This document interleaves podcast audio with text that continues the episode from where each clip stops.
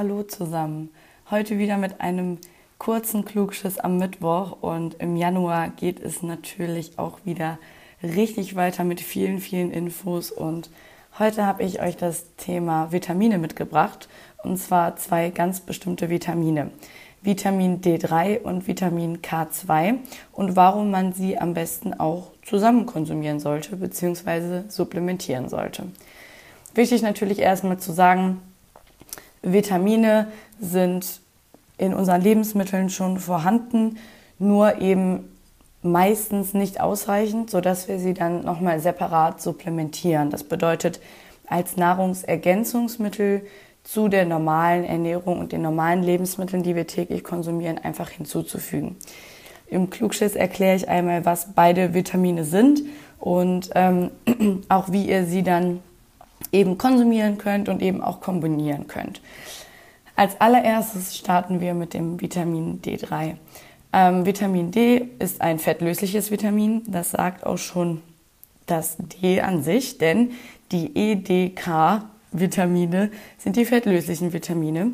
Das habe ich mir auch früher schon so gemerkt im Studium, dass immer wie der Name Edeka quasi des Supermarktes dann eben auch ähm, die fettlöslichen Vitamine sind und alle anderen Vitamine sind wasserlöslich. Also generell Vitamin D kann über die Nahrung und aber auch über die Haut aufgenommen werden und vom Körper in Fett- und Muskelzellen gespeichert werden. Also in der Nahrung ähm, ist das vor allen Dingen in tierischen Produkten vorhanden, wie zum Beispiel in Eiern, im fetten Seefisch.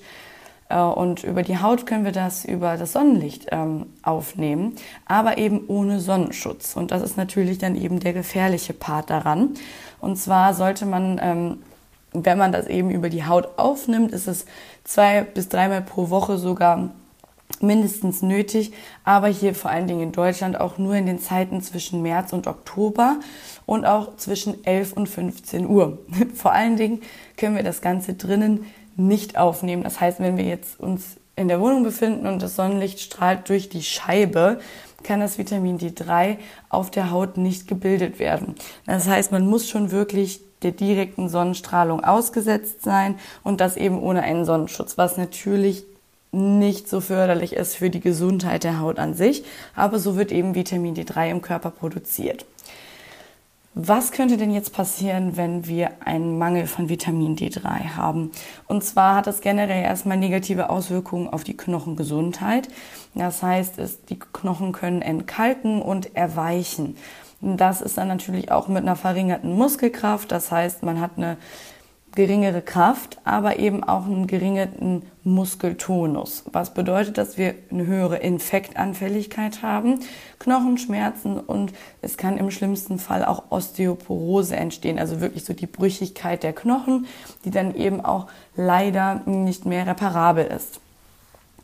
Und ja, ich sage jetzt mal ganz entfernt kann man auch von einem Vitamin D3-Mangel auf Bluthochdruck schließen, auf den Diabetes mellitus Typ 2 und auf andere Herzkrankheiten und Krebskrankheiten, die natürlich ähm, die wir natürlich auch nicht fördern wollten. Also das jetzt so im schlimmsten Falle, aber das kann eben durch einen vor allen Dingen dauerhaften Vitamin D3-Mangel passieren und wenn wir bedenken, dass wir ja relativ lange leben werden, ähm, zieht sich das natürlich dann eben ins höhere Alter und da ist natürlich unser Risiko sowieso höher, an solchen Krankheiten zu erkranken.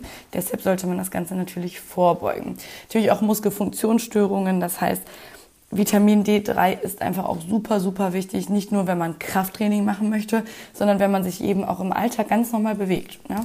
Jetzt kommen wir auch direkt schon zur Verzehrempfehlung, beziehungsweise ähm, ja, wie viel man denn an äh, Vitamin D3 am Tag so zu sich nehmen sollte. Und wirklich, wenn du einen Mangel an Vitamin D3 hast und du weißt schon, du hast auch eine geringe Aufnahme, weil es ist gerade Winter, du nimmst vielleicht weniger tierische Produkte zu dir, dann ist es Sinn, dass man 800 internationale Einheiten pro Tag ähm, zu sich nimmt. Das gilt für Leute über 15 Jahre. Das heißt, ab einem Alter von 15 Jahren ist man dann im Erwachsenenalter so, dass man da eben ja einen Durchschnitt einfach mal nimmt. Und ähm, als Beispiel zum Beispiel, wir haben hier die Produkte von InnoNature. Da ist ein Tropfen Vitamin D3 schon 1000 internationale Einheiten. Das bedeutet sogar etwas weniger als ein Tropfen würde pro Tag ausreichen, um den Vitamin D3-Mangel zu, also zu decken, so zu decken, genau.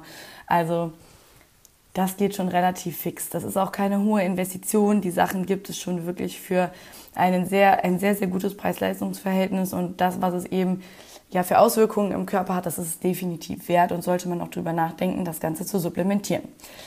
Dann haben wir natürlich noch das Vitamin K2. Auch Vitamin K ist ein fettlösliches Vitamin, wie wir eben bei den EDK-Vitaminen gelernt haben.